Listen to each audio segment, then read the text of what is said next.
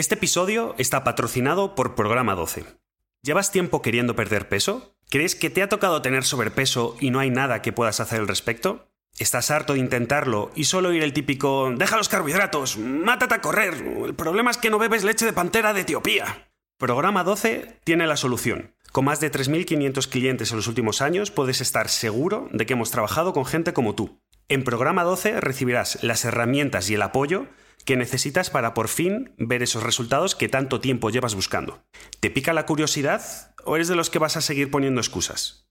Entra en programa12.com y descubre si es para ti. A la hora de hacer la compra, utiliza el cupón HERMANE para conseguir un 10% de descuento. Chavales, voy a decir algo de lo que me voy a arrepentir durante probablemente eh, los siguientes 25 minutos, que es ¿qué ha pasado este fin de semana en la Fórmula 1? Porque mi Instagram es está libre de Fórmula 1, ¿vale? Es, no hay crueldad de, nada. Te hago, te hago un resumen rápido, Carlos. Básicamente, eh, para dar un poco de contexto, el problema es que la FIA este año ha tenido decisiones de lo más polémica porque no tienen un criterio. Entonces, eh, de repente deciden que hay que sacar una bandera roja que solo se saca si realmente mm, no, no te vale un safety car y saca una bandera roja y la bandera roja es todos los coches se van otra vez al grid, pueden cambiar neumáticos, vuelven a salir desde ahí, no sé qué. De repente deciden que la culpa es de no sé quién si le adelantas y tienes que te penalizo con 5 segundos solo si no le devuelves la posición. Y la semana siguiente la misma jugada no te la penalizan si la hace otro tío y tal. Entonces todo como muy mal, ¿no? Pero no porque quieran favorecer a uno o a otro. Yo simplemente creo que es que no, son profesionales o no tienen claro esto. Entonces parece que están intentando, tomo una decisión esta semana para favorecer a uno y si veo que, tal, la semana siguiente intento favorecer al otro en lugar de, no, no, el criterio es este, me da igual a quién favorezca. Pues parece como que van intentando dar bandazos para, para equilibrar las cosas, ¿no? Entonces, ¿qué ocurre? La semana anterior, en la carrera de Jeddah, eh, a Verstappen por una pues le penalizaron por, por salirse de pista y, aprovecharse de eso para pasar a Hamilton cuando Hamilton le estaba adelantando, ¿no? Vale.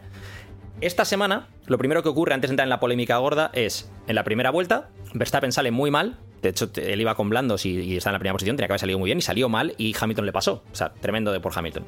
Pero en la curva 5, que es en la que se puede adelantar el circuito, Verstappen se metió y haciendo bien la curva, le adelantó. ¿Qué pasa? Que Hamilton se salió fuera de pista porque no hay grava, porque era asfalto, y recuperó la posición.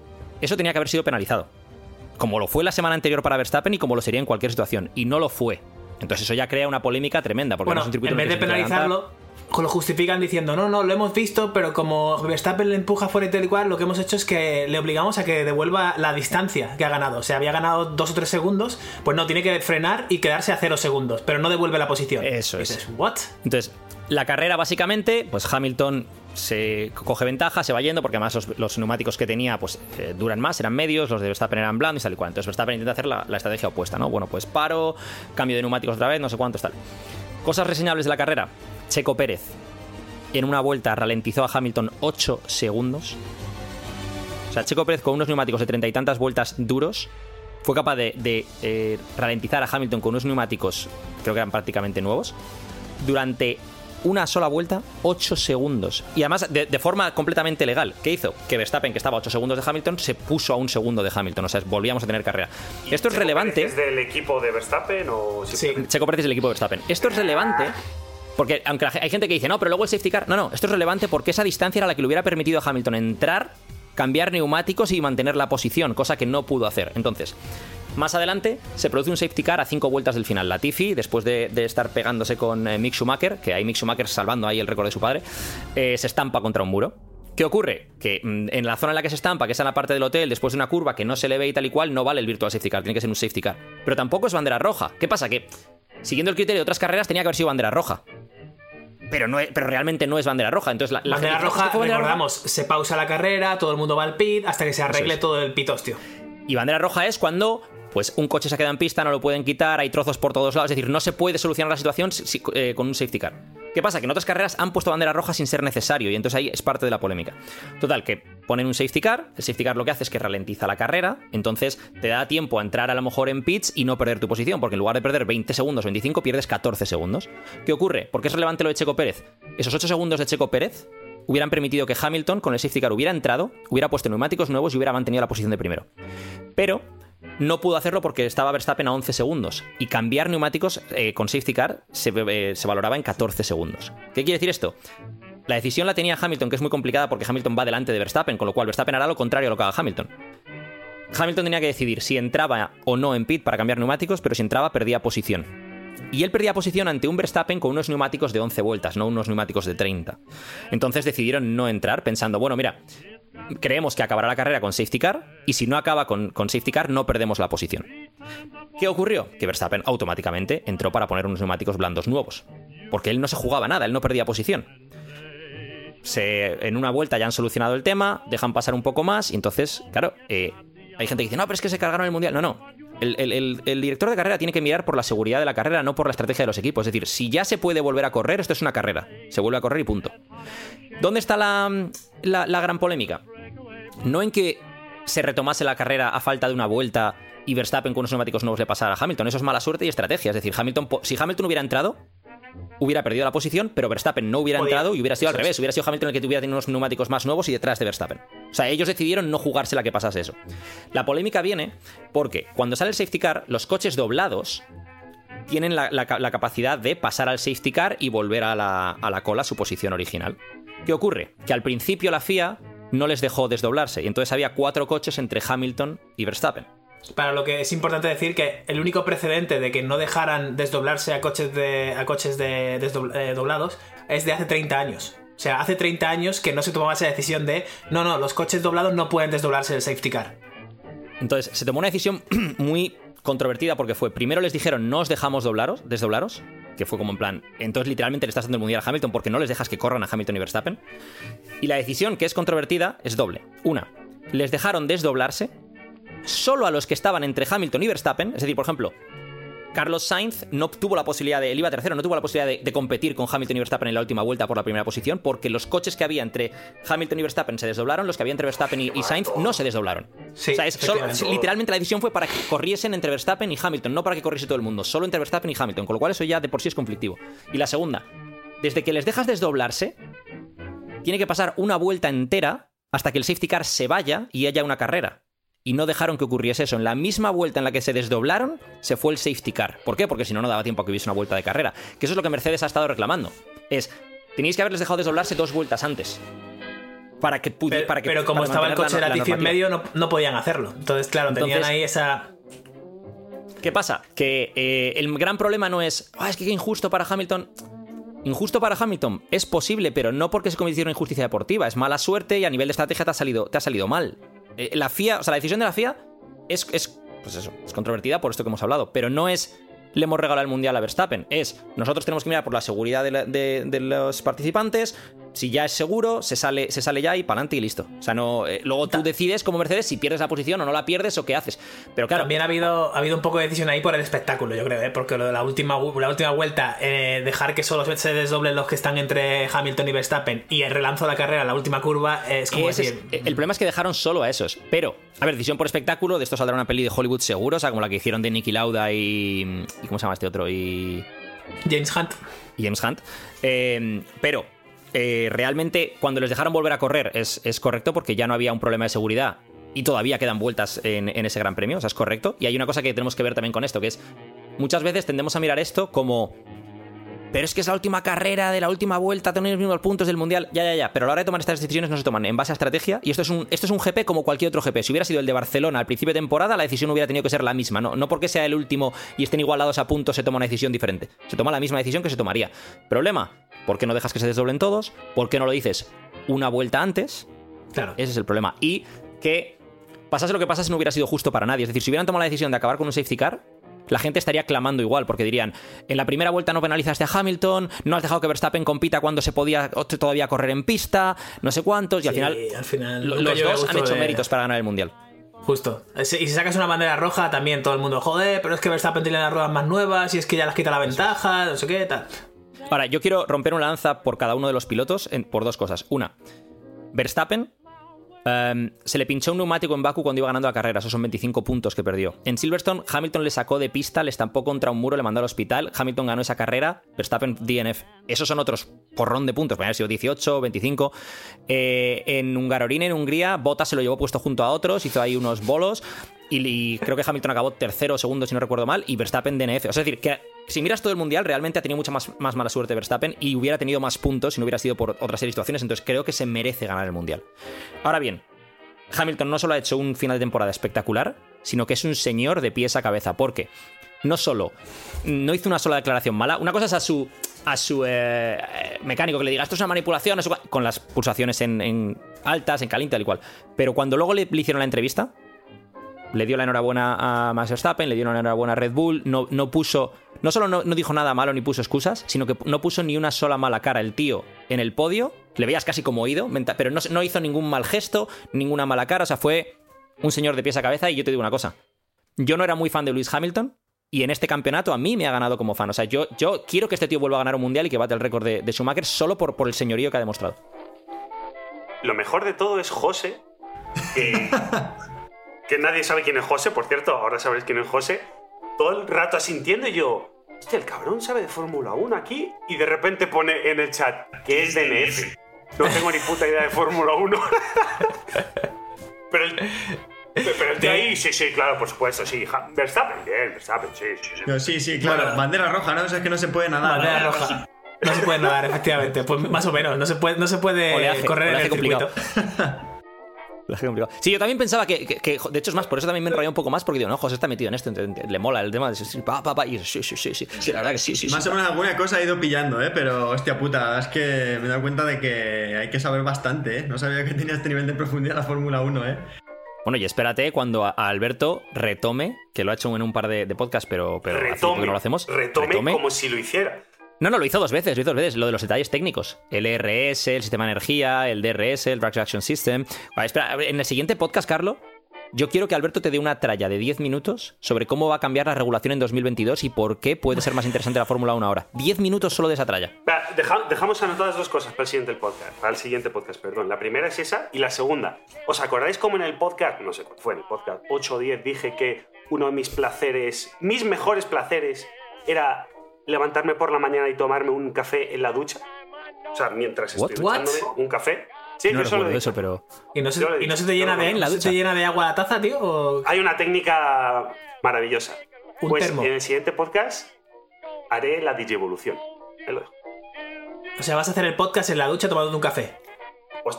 ¿Y escuchando a Alberto hablar de Fórmula 1 con sus detalles técnicos? ¿Va a algo así? Sí, ostras, muy duro. Oye, una cosa, yo esto lo hemos hablado fuera de antena, como quien dice, pero poco se habla del setup de Carlo, ¿eh? O sea, con su cámara de youtuber profesional, con la plantita ahí, ese cuadro de fondo que no es un cuadro real, es medio cuadro, que está solo para esto, luego, o luego... A ver, yo me he fijado en Alberto haciendo influencia y he dicho, ¿qué tiene Alberto? Cámara guapo, perfecto. Fondo guapo, perfecto. Solo me falta los LEDs estos, que me los tienes que mandar, que no sé qué es. A ver, Ah, a ver, a ver, a ver, mueve el hombro. De Twitcher. Es ah, de Twitcher total. O sea, no es ni una barra, ¿no? Es, es no, es, es, una bola. Es una bola de dragón. Es una bola. Pero una cosa, Carlos. Alberto, ¿tú qué sabes? Lo más importante, ¿llevas pantalones? Llevas el DRS. Ahí está, ahí está. Lleva el DRS vale, vale, Va, va, con pantalones, va con pantalones. De pijama, de pijama en esta. I cheated because I need You couldn't make money any other way? Bullshit. Life is this. I like this.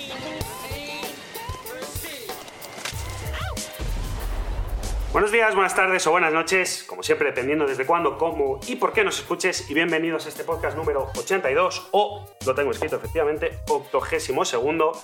Y como siempre, tenemos, pues aquí a mi izquierda derecha, Alberto Álvarez. ¿Qué tal? ¿Cómo estás? Hello, buenos días. Justo debajo de la ventanita de abajo tenemos a Eduardo Barrecheguren. Edu, y hoy traemos. hacía mucho tiempo que no traíamos a nadie, ¿eh? Ya, 10, 12, 15 podcasts, bastante. Que no traíamos a alguien. Tenemos a José Vicente Ruiz, que ahora explicaremos quién es. José, ¿qué tal? ¿Cómo estás? Por no perder el hilo, ¿no? Aquí la historia es. Yo a José Vicente le puedo llamar de 17 formas, que es José Vicente, José o Josevi. ¿Cómo prefieres? Porque yo tengo un, un cacao. José, José, por favor. José. José. Perfecto que cuando José y yo nos conocemos de antes y es José de toda la vida, pero aquí, en un sitio tan serio, claro, como estos podcasts, pues tiene que ser José. Tan serio, dice el capullo.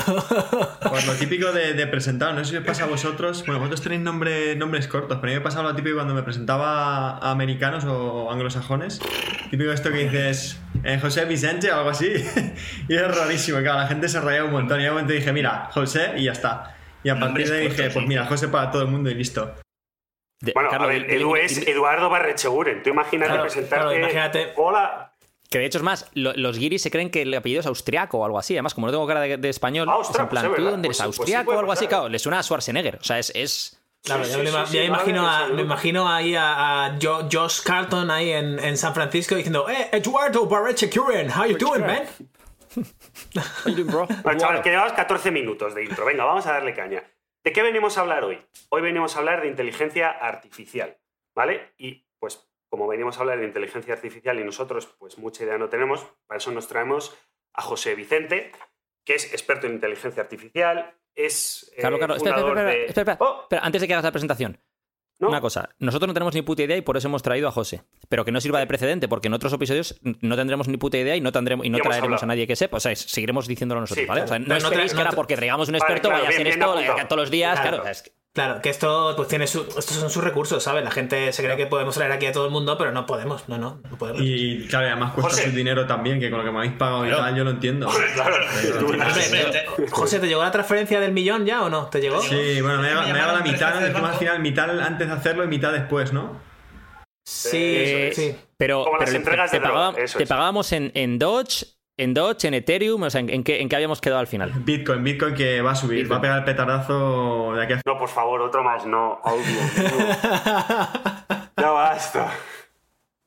Eh, José, te iba a presentar, pero yo creo que lo mejor es que te presentes tú. No, no lo hagas, no le hagas. Esa es, la, ma- experto. esa es la mayor Sí, sí, putada. sí, sí. Esa es una putada Claro. enorme, tío. Pero como tenemos confianza, se lo hago. José, preséntate. ¿Quién eres? No, yo le, haría, yo le haría una pregunta. ¿Qué te parece, Carlos? Si le hacemos una pregunta en plan, Venga, José, dale, ¿por qué, por, qué, ¿por qué dominas la inteligencia artificial, tío? ¿Por qué estamos aquí hablando contigo de inteligencia artificial? Eso es más fácil para presentarse, creo yo. Hostia, esa es dura, ¿no? A ver, yo creo que rápidamente sobre mí. Yo estudié, bueno, yo soy ingeniero informático de profesión y emprendedor. Vale, he montado dos proyectos y el último en el que estoy trabajando que se llama Founderness. Luego si queréis os contaré un poquillo más de lo que hacemos. Pero bueno, básicamente eh, utilizamos inteligencia artificial para ayudar a grandes corporaciones y mi interés en la inteligencia artificial viene de hace tiempo, ¿vale? Más o menos desde que estuve en la carrera, pues empecé un poco a saber cómo funcionaba esto y tal y, y bueno, viendo sobre todo un poco el, el potencial que tiene, ¿no? Y cómo está cambiando las cosas, pues en un momento decidí que me quería especializar y, y bueno, hice un máster en, en Columbia, en Nueva York, en concreto en inteligencia artificial y aprendizaje automático y ahí fue un poco donde, donde empezó mi andadura, ¿no?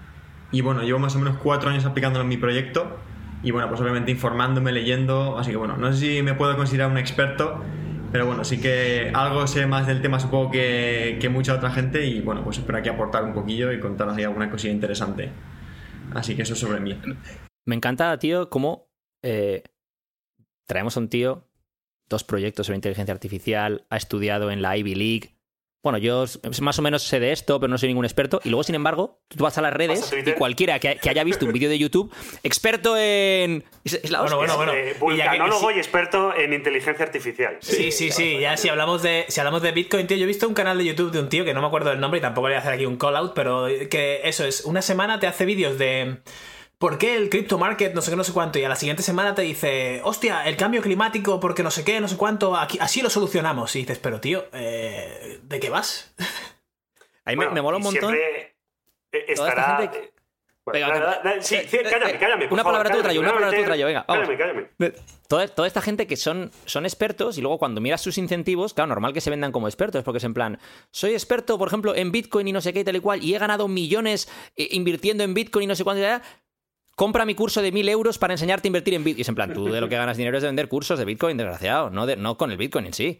Seguro que ni O- siquiera tienes o- Bitcoin, cabrón. O compra Bitcoin con el dinero que tú le das del curso, que también es, es posible. Lo peor, que seguro que ni eso. Seguro que ni lo peor es que seguro que ni eso. Lo tienen Bankia, ¿sabes? En Bankia. Eso hay un montón de, de gente que lo hace, yo creo. Y luego también gente de esta que se ha hecho los típicos cursillos de, de Coursera, que cuidado, ¿eh? En Coursera, y aquí a lo mejor un, romper un poco lanza a favor de los, de los MOOCs, ¿no? De los cursos estos online. Hay cursos buenísimos y que probablemente son muchas veces mejores que enseñanza arreglada que puedas recibir en una universidad, ¿eh? Hombre, hombre, totalmente. Desde aquí un plug increíble a Casey Neistat que ha sacado un, un curso en que solo he visto la previa y el, y el temario, ya estoy flipando, me lo he comprado nada más, nada más ver el vídeo, de cómo contar historias a través de vídeo y yo no quiero ser videógrafo, pero simplemente el cómo cuenta historias este tío, dices, puta madre, seguro que me enseña más que, que cualquier universidad. Y, y ojo con Coursera como estrategia de LinkedIn. Es decir, tú te haces un curso de, de Coursera de Jail Y te pones en LinkedIn que hiciste el curso de, liderazgo empresarial de Yale, ¿eh? Ojo, ¿eh? Claro, y luego ya te lo pones en tu descripción de LinkedIn, ¿no? Hay Yale University. Yale University 2021-2022, eh, curso de liderazgo empresarial. A ver, es legítimo. O sea, y bueno, no sé si sabéis, hay un montón de cursos, seguramente lo sabéis. Hay cursos gratuitos de Harvard, de Columbia, de un montón de universidades que los puedes hacer en remoto totalmente. Y son cursos totalmente factibles y muy chulos. Y tú lo haces y te dan tu certificado de que estás eh, completado ese curso por, por esa universidad. Espera, espera, espera, Se me ocurre una idea. Después de escuchar este podcast, podemos sacar algún tipo de sello en el que José Vicente Ruiz pone el sello a que cualquier persona que escuche este podcast tiene algún tipo de validación como Inteligencia artificial. No, no, cualquier persona que escuche este ¿eh? podcast, no. Cualquier persona que escuche este podcast y haga una donación a la siguiente ah, cuenta bancaria. O, el siguiente monedero en bitcoins, por favor. que va a ser el mío. yo, José, te veo muy enchufado con bitcoin, ¿eh? Muy, muy enchufado, tío. Están muy pesados. luego, lo típico, ¿no? Al final de. Bueno, ¿y dónde podemos encontrarte, José? Pues en tal Instagram, en tal no sé qué, y uno va a ser Bitcoin Trader, eh, tal no sé cuántos, haz mi curso. No, es la coña, es la coña. ¿Habéis hecho por curiosidad algún podcast ya de, cripto o, lo tenéis por pendiente en los temas? Uf, tocamos en uno levemente eh, temas de cripto. Ahí Alberto es el que, eh, bueno, el que sabe en realidad. Yo no tengo ni puta idea. Edu, bueno, no sé hasta qué nivel sabe Edu, la verdad. No, yo. Vamos a, vamos a decir que eh, lanzamos muchas hipótesis en un podcast sobre la utilidad o no de las cripto para contratos smart contracts, para pagos y cosas así pero no, no tocamos el tema mucho. ¿Sabes el tema? A mí hay gente que me escribe mensajes por Instagram en plan, tenéis que llevar a un experto en cripto y me empiezan a recomendar a gente, pero claro, el problema de esto es, si tú no entiendes de algo, es muy difícil que sepas diferenciar entre la paja y el trigo. Entonces, no, no sé quién es experto. ¿Por qué? Porque hace vídeos en YouTube o porque hace no sé qué. O sea, yo cómo sé quién es experto o quién no es experto. Entonces, no quiero traer aquí a un, a un fantoche al podcast. Para los, ya fantoches ya somos tres. Es decir, fantoche. es... Justo. Claro. o sea, al final yo, yo me doy cuenta que pasa mucha gente que me lleva podcast y tal sin tener ni puta idea de ella y yo se la cuelo ahí perfectamente. O sea que... claro, claro, que es a lo que iba. Que Edu me la ha dejado, me la ha dejado colgando para hacerte la primera pregunta. Votando, votando, sí. O oh, colgando. Bueno, joder. Te, te echo una liu, una liu. Venga, remata. Venga, ahí está. Em, claro, porque todos hemos escuchado hablar en los últimos dos o tres años, prácticamente cualquier persona del planeta, eh, con acceso al teléfono, de inteligencia artificial. ¿Vale? Hemos hablado de robots, hemos hablado de nos van a matar a todos, hemos hablado de vamos a perder un montón de, empleos, etcétera, etcétera. Pero yo creo que muy poca gente, incluido yo mismo, por ejemplo, conocemos muy bien eh, qué es la inteligencia artificial. Y aquí nos hemos, puesto, nos hemos puesto creativos y en vez de que nos expliques qué es la inteligencia artificial, queremos que nos lo expliques, digamos, a tres niveles, en tres capas.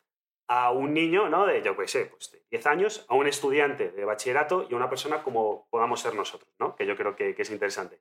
Empecemos por el niño, José. Hostia puta, y aquí me ponéis un poco ahí en the spot, ¿no? Vale, si fuera como un niño. Te ayudamos, te ayudamos, te ayudamos. no, yo, creo que si fuera. O sea, como un niño, ¿no? Creo que ahí. O sea, una cosa que hemos visto también todos que se ha popularizado un montón son los típicos Siris, Alexas y compañía, ¿no? Los, asistentes digitales.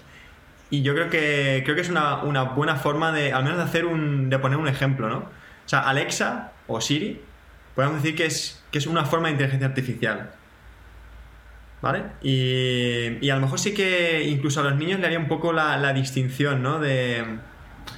Mucha gente creo que también confunde esto, ¿no? Cuando piensas en inteligencia artificial te puedes imaginar películas típicas, pues yo qué sé, Yo Robot, ¿no? O Her, bueno, Her, Her, creo que es un buen ejemplo, no sé si la, conocéis, una película buenísima, por cierto, sí, por sí, sí, Her, mola mucho, sí. yo no la he visto, pero yo voy a hacer como que, como que sí. Sí, sí, tú, tú, tú sí, sí, sí, sí, buenísimo, buenísimo, me encantó. Sí, ¿qué parte te gustó más? La, esa de la que... Te, sí, en la, que, en la que muere, en la que muere. Esa es la que muere. Pues, muy, emocionante. O Ex Máquina también, ¿no? Otra, otra película de inteligencia artificial. Em, yo haría esta distinción entre lo que es la inteligencia artificial y lo que es la robótica. Pueden ir juntas, y de hecho muchas veces van juntas, pero no tienen por qué ser, o sea, no son lo mismo, ¿vale? Son cosas distintas. Entonces yo creo que la parte más intangible quizás, esta parte más de, percepción, de, de pensamiento, ¿no? De, Mm, pues eso, ¿no? Como toda esta parte más, más nebulosa es para mí la inteligencia artificial, mientras que obviamente la robótica es lo que tiene que ver más con, más con el hardware, ¿no? Propiamente dicho. Entonces yo creo que esta parte de, de los eh, asistentes inteligentes, creo que se llaman, creo que es una buena forma de, pensar en ello. Vale, y para un chaval de bachillerato, que Pongamos, Espera, espera, segundo bachillerato. Déjame, déjame, déjame que haga de mono con bazooka. Déjame Uy. que haga de mono con Dale, bazooka. dale. Se me ha ocurrido algo tremendo. ¿Os acordáis del podcast que hicimos de Neuralink? Sí, Hostias. Te lo dieron más y tal. Sí, sí, sí. ¿Y, ¿Y si combinamos Neuralink con la inteligencia artificial, tío? La cantidad de gente estúpida que se volvería la hostia. Hombre, es que Ojo a eso, ¿eh? Porque claro, Esa es parte de la Neuralink- idea, ¿no? Ya, pero si tú Neuralink le das a la gente acceso a toda la información del mundo y tal y cual, pero siguen siendo imbéciles, no van a poder hacer buena- buen uso de esa información. Pero si encima les implantas una inteligencia artificial, ojo, Bueno, eso es muy brutal, Sí, ¿eh? a lo- de a lo Matrix, ¿no? Human. A lo Matrix, que puedas, puedas acceder a la matriz y descargar contenidos instantáneos y cosas. Imagínate hablar todos los idiomas del mundo en 10 segundos, ¿sabes? Descargando. ¡Pum! chin, ¡Oh! ¡Konnichiwa! Ya sé. Bueno, eso sería buenísimo, ¿no? Y luego también a lo mejor, claro, un- una cosa que me has hecho pensar es si coges un. Imaginar uno de nuestros cerebros, ¿no? De nuestros pensamientos, a nuestra personalidad y la cargas en, en internet, ¿no? O en la red o en el cloud, ¿sería una inteligencia artificial? Yo creo que la respuesta es no. No sé qué pensáis vosotros, pero. A ver, Ah, realmente, o sea, sin saber mucho de inteligencia artificial diría que no porque es algo que no ha aprendido solo a funcionar, ¿no? O sea, ya viene con el trabajo de alguien hecho. Claro, pero yo te diría, y tú has aprendido solo a funcionar, ¿no? O sea, tú no naciste aprendido, Carlos. Ah. Bueno, igual tú sí, porque tú eres especial. Claro. claro. no, es verdad, es una. o sea, O sea, esa es una para estrategia tremenda para que te vuelvan a invitar a un podcast, ¿eh? Al tío que lo presenta, tú, tú eres especial. Hostia, Claro, claro. gracias, tío. Me habéis dado mucho, me has dicho con el troleo. No, pero fuera de. sí, sí, sí. O sea, fuera de bromas, hay una. Bueno, no sé si habéis o os suena el término redes neuronales. Sí, Quizás sí. Lo, habéis, lo habéis escuchado alguna vez. O sea, está este concepto de redes neuronales artificiales, ¿vale? Que es, es una técnica para hacer aprendizaje automático, ¿vale? Que es. Ahora después también hablaremos si queréis un poquito más de eso.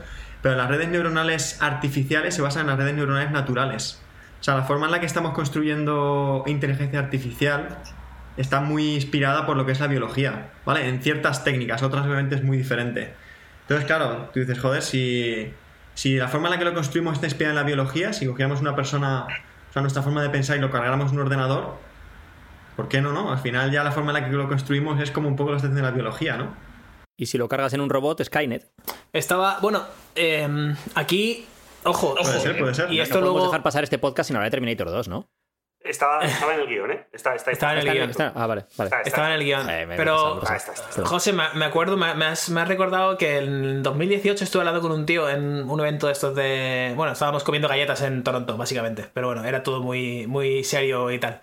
Y esta gente estaba intentando em, duplicar la conciencia humana para preservar la vida, básicamente. O sea, ya más, más que inteligencia artificial, simplemente mantener lo que tenemos eh, y para que seas inmortal eh, a efectos Hay- una serie sobre eso. ¿Cómo se llama esa serie? No hay una sé. serie sobre eso. ¿Ah, sí? Eh, sí, sí, sí, hay una serie sobre eso. Es bastante buena, además. La primera temporada es muy buena, la segunda no tanto. Um, Y claro, su, su hipótesis era, bueno, y estaban practicando tal y cual, y por lo visto podían sacar los datos a un disco duro, pero había un cuello de botella a Biohackers, a lo mejor, la serie. no, dice no, no. José. Voy a, voy a dar una, voy a bu- voy a hacer una búsqueda rápida en Google a ver si encuentro cómo se llamaba la serie. Pero bueno, Pues se- sí, sí, sí. la idea básica es eso, es eh, tú coges el cerebro tuyo ahora mismo, José, te, te vas a dormir y cada noche eh, subes todo lo que has, desde, desde que has nacido hasta, pues cada día vas subiendo todo a un, a un cloud o a, una, o a un disco duro, ¿no? Y ese disco duro tiene la capacidad, que cre- creo que es el paso que les falta y que no sé si se podrá dar en algún momento, volcarlo a un a otro a otro ser orgánico, o sea, volcarlo a un clon tuyo que esté ahí en el armario, digamos, y cuando tú quieras lo puedes sacar y, matarte a ti y que el otro continúe con la vida, ¿no? Y, y la hipótesis en, la serie, en la serie de eso, a esos cuerpos orgánicos los llaman trajes. Trajes. Es eso, sé, la, traje. sé la serie que dices, Edu. Eh, esta de Netflix que sacaron hace. Ah, Es un Ah, actor joder. sueco. Joder, ya sé, ya eh, sé cuál es. Sí, sí, sí, sí, la de Y van Sí. y les inyectan. Básicamente tienes, tú tienes un chip. Entonces tú, por ejemplo, si tú a alguien le matas sin destruir el chip, no le has matado. Lo que has hecho es destrozar su traje. no sé qué carbón. Alter, sí, Alter Alter Carbon, Carbon, Alter justo, Carbon justo. Pero el chip que llevan detrás con la conciencia, eso es do- la, la- matar a un tío que es como matar su alma, ¿no? Y de hecho, en el- los inmortales que les llaman así en esa serie son los que tienen copias de seguridad de esos chips, de forma que si alguien les destroza el, el chip con su conciencia, tienen varias otras copias. Esa es muy buena. O sea, es- yo siempre que. No sé si lo habéis visto, de hecho, aquí Altered Carbon. ¿Lo habéis visto alguno completo la primera temporada? Sí, sí, He visto la- las dos espectacular. enteras, sí. Serión, tremendo. Está, sí, la verdad es que está muy bien. Y me recuerda mucho a una película que me parece buenísima, espero que lo compartáis conmigo, es El Truco Final. Porque para mí suscita también un poco el mismo debate, ¿no? Y es, si yo hago una copia de mí mismo, ¿quién soy yo? ¿Vale? Porque esta Hubo la copia. Claro, desde el Eh, mismo instante en el que empieza a existir, ya tiene como su propia conciencia propia, ¿no? Y en cierto sentido, dejo de ser yo, ¿no? Que es un poco. Bueno, no quiero hacer lo- spoilers lo que es de- del final. Eso es como de si, Cristo- de Christopher como si tú lo pensases en tu vida y en, y en la línea temporal de tu proyecto vital, que tú, por ejemplo, en un momento dado, en lugar de estudiar ingeniería informática, hubieras estudiado ingeniería de caminos y no dejas de ser José, eres otro José, es, es- es, eh, como un mundo paralelo, un José paralelo, y así podrían haber sido miles y miles de opciones. Pues lo mismo, ¿no? Si creas esa copia, esa copia puede decidir de forma mm, autóctona, pues yo me, me interesa más esto, me interesa más lo otro, desarrolla otra forma de pensar, otra forma de actuar, otra forma de todo, pero no eres tú, no eres tú, o sea, Claro, es un Y- poco como esa- el concepto de la, de la identidad, ¿no? Que es la identidad. Claro, y esa, y esa pregunta va un poco también enlazada con el tema de la inteligencia artificial, porque claro, si, si llegamos a un punto en el que el ordenador eh, puede aprender por, su, por sí mismo y luego tener conciencia, entre comillas, tener mm, decisión propia, libre albedrío, entre comillas, eh, ¿qué, qué pasa ahí, no? Claro, o sea, ahí, toca, ahí tocas un punto muy importante, Alberto, porque, claro, muchas veces cuando hablamos de inteligencia artificial o cuando la gente habla, creo que no hace la distinción de conciencia artificial. ¿Vale? Y mientras que la inteligencia artificial está más relacionada con construir sistemas que puedan tener comportamientos que nos recuerden, o sea, comportamientos que sean humanos, en un sentido inteligente, ¿no? En el sentido de percepción, en el sentido de actuación, no necesariamente implica que tengan conciencia. ¿Vale? Y mientras que hemos avanzado mucho en todo lo que respecta a la inteligencia artificial, creo que en la conciencia artificial estamos aún muy lejos de tener algo que, que se conozca a sí mismo, ¿no? O que se, que se distinga como separado de, de otros, ¿no? Voy a bajarlo un distinto del poco. resto. Voy, voy- voy a bajarlo preguntándote, porque no sé si es real. Es decir, la conciencia es lo que todos estamos imaginando, un Terminator, etcétera, etcétera. Es decir, una inteligencia que pueda tomar decisiones y que además tenga conciencia de ello, de sí mismo, etcétera, etcétera. Y lo otro que has mencionado es cualquier tipo de aparato de, de producción en una fábrica en la que, por ejemplo, entran varios ítems diferentes y dices, vale, pues este sí me sirve porque esta manzana sí me sirve porque tiene la forma perfecta, pero esta manzana la desecho porque pues, le falta un trozo, ¿no? Claro, o sea, es, es un, o sea, es, una muy- es, un- es una buena pregunta y la, y la respuesta la respuesta es difícil. O sea, hay un, hay un concepto que, que me encanta cuando descubrí, me hizo como un poco boom, boom la cabeza, eh, que es el AI Effect. Y de hecho os lanzo esta pregunta. O sea, vosotros ahora mismo en vuestros ordenadores estoy seguro de que tenéis típico programa preinstalado para jugar al ajedrez. ¿Vale? Y vosotros sabéis que tú abres ese programa y puedes elegir una. Hay, un- hay algo ahí, ¿no? En el programa y tú le puedes seleccionar un nivel de dificultad para jugar contra ese programa. ¿Vosotros consideráis que eso es inteligencia artificial o no? Bueno, yo antes de nada, eh, molaría que vol- que volvásemos a, a las preguntas del guion que tenía Carlos para que explicases tú como para tontos lo que es una inteligencia artificial antes de que contestemos a esto y, y- y demostremos que somos tontos. Eh, pero yo, por ejemplo, con lo del ajedrez ese no lo tengo nada claro, yo creo que no. Simplemente tiene movimientos aprendidos, pero no aprende de ello. ¿Por qué? Porque yo he jugado contra ese ajedrez a nivel experto y le he ganado, y yo no soy experto en ajedrez ni mucho menos. ¿Por qué? Porque ya práctica, yo mismo soy capaz de aprender cómo ese, cómo ese sistema va a responder a distintos movimientos, entonces le puedo llegar a ganar a un nivel experto cuando realmente yo no soy experto. Eso quiere decir que ese- que ese sistema no es capaz de aprender sobre sí mismo y cambiar sus decisiones. Claro. Claro, la- la- o sea, justo. Yo creo que ese es, un, ese es un muy buen punto, ¿no? Yo creo que la mayoría de nosotros cuando pensamos en eso, o sea, me sorprende, de hecho, Edu, debe ser un, un jodido gran maestro o algo para que puedas ganar al máximo de dificu- dificultad tu ordenador, porque los sistemas actuales son bastante sofisticados. No sé, de hecho, en concreto qué, qué aplicación tienes. Pero bueno, lo, lo interesante para mí de esto, y, y aunque no lo parezca, Carlos, bear with me, como dicen en inglés, esto está relacionado con la pregunta que has hecho de explicar AI. Es que... sí, sí, en serio, ¿eh? O sea, en los, en los 90, cualquier persona eh, que estuviera un poco metida en el mundillo te hubiera dicho que, que el ajedrez es un juego que requiere verdadera inteligencia para jugarlo, ¿vale? Y que un sistema que pueda jugar al ajedrez y ganar a un ser humano tiene que ser un sistema inteligente, por definición. ¿Vale? Pero probablemente conocéis el caso en, en- en los 90 hubo este, esta competición, bueno, este eh, duelo súper definitivo entre Gary Kasparov y Deep Blue, que fue un supercomputador que hizo IBM. Vale, y bueno, fueron, fueron dos rondas, ¿vale? En la primera ganó Kasparov, que era entonces el, el gran maestro. A ver, nos está enseñando ahí Edu nivel maestro. Joder, pues eres un... Los, otros- los- los otros ya me los he pasado. Esto es una aplicación de ajedrez de. Yo creo que a lo mejor móvil. lo hacen para que puedas ganar y te motive y sigas jugando y te Ah, muestren sí, publicidad. y ganes Sí, sí, yo creo que lo hacen en plan, en plan, eres un paquete, pero vamos a poner que nivel no sé cuántos es no sé qué, o sea, porque ya me he pasado, me he pasado el nivel, mira, me he pasado. Nivel principiante, nivel fácil, nivel medio, nivel difícil, nivel avanzado, nivel experto, candidato a maestro y estoy en nivel maestro. Pero es lo que te digo, que es que, yo, no, que yo no soy bueno jugando al ajedrez, ¿sabes? O sea, que, no es. Que no, que no me he estudiado libros de estrategia de la hostia, de tal, de no sé qué, sé lo básico. Entonces, esto, pues obviamente es para. para... A ver, hablamos mucho de incentivos siempre en la vida, ¿no? ¿Cuál es el incentivo de esta aplicación? Que yo pase el mayor tiempo posible dentro de la aplicación. ¿Cómo? Haciéndome creer que soy mejor de lo que soy. Te salen, pregunta, ¿te salen anuncios en la, en la app si no tienes la Pro no sé qué? Ah, pues ni me acuerdo ya, la verdad. Pues, porque ahí está el incentivo, que veas anuncios y ellos cobran huevos. O sea, quizá la cosa es, Edu, imagínate que juegas contra esta aplicación y te ganase, en plan de, de paliza, sistemáticamente. ¿Pensarías que es inteligente o no? O sigas diciendo, mira, pues. No porque soy un paquete. Si fuera, si fuera Kasparov, diría, hostia, esta mierda está aprendiendo sobre mis movimientos para contrarrestarme. Pero en mi caso, como soy un paquete, no, diría, nada, esto es que soy un paquete. Vale, pues lo. O sea, lo interesante es que ahora mismo un ordenador con una aplicación que realmente quiera ganarte te va a ganar a ti y va a ganar a cualquier gran maestro. para Un ordenador normal de, sobremesa. Y lo curioso, o sea, lo que cambió en el mundo en el momento en el que Deep Blue ganó a Kasparov fue que automáticamente, como sabíamos, o como la gente de IBM que había construido Deep Blue sabía cómo lo había hecho, y eso pues bueno, se vio, se estudió y después se ha ido mejorando, en el momento en el que eso ocurrió, ya dejamos de entender que, que un ordenador fuera capaz de jugar al ajedrez hacía inteligente a ese ordenador. Entonces, el AI Effect es esto que dice que AI, o bueno, perdona que yo diga AI, que de hecho no lo he dicho, pero es Artificial Intelligence, es nuevamente como por las siglas en inglés. Pero bueno, suele decir que inteligencia artificial es todo lo que la inteligencia artificial todavía no ha resuelto. ¿Vale? Igual que ahora, también conocéis otro caso muy sonado que son los, los coches autónomos.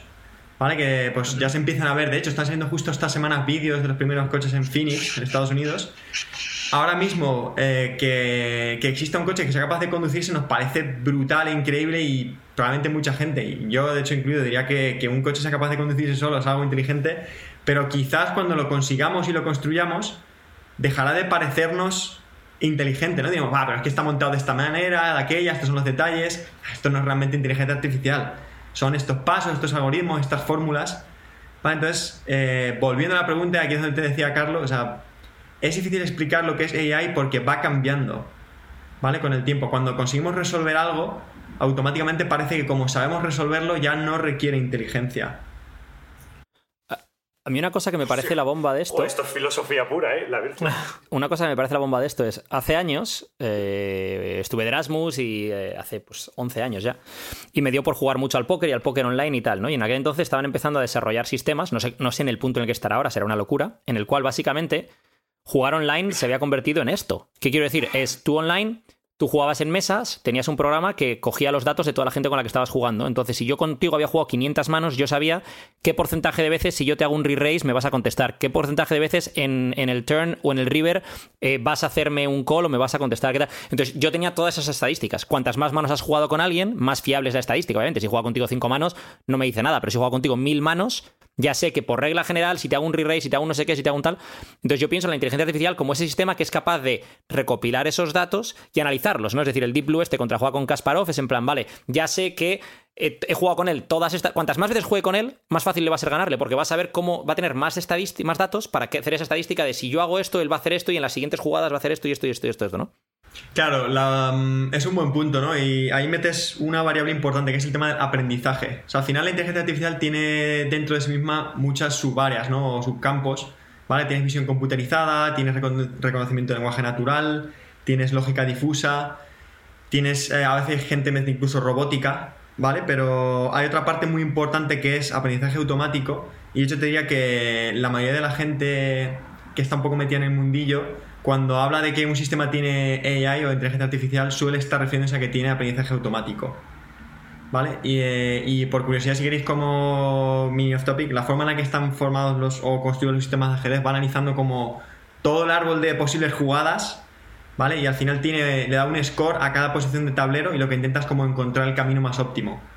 Entonces hay luego unas estrategias para decir, vale, pues ciertas jugadas a partir de aquí ya no sigo explorando el árbol, pero básicamente es una cuestión de computación.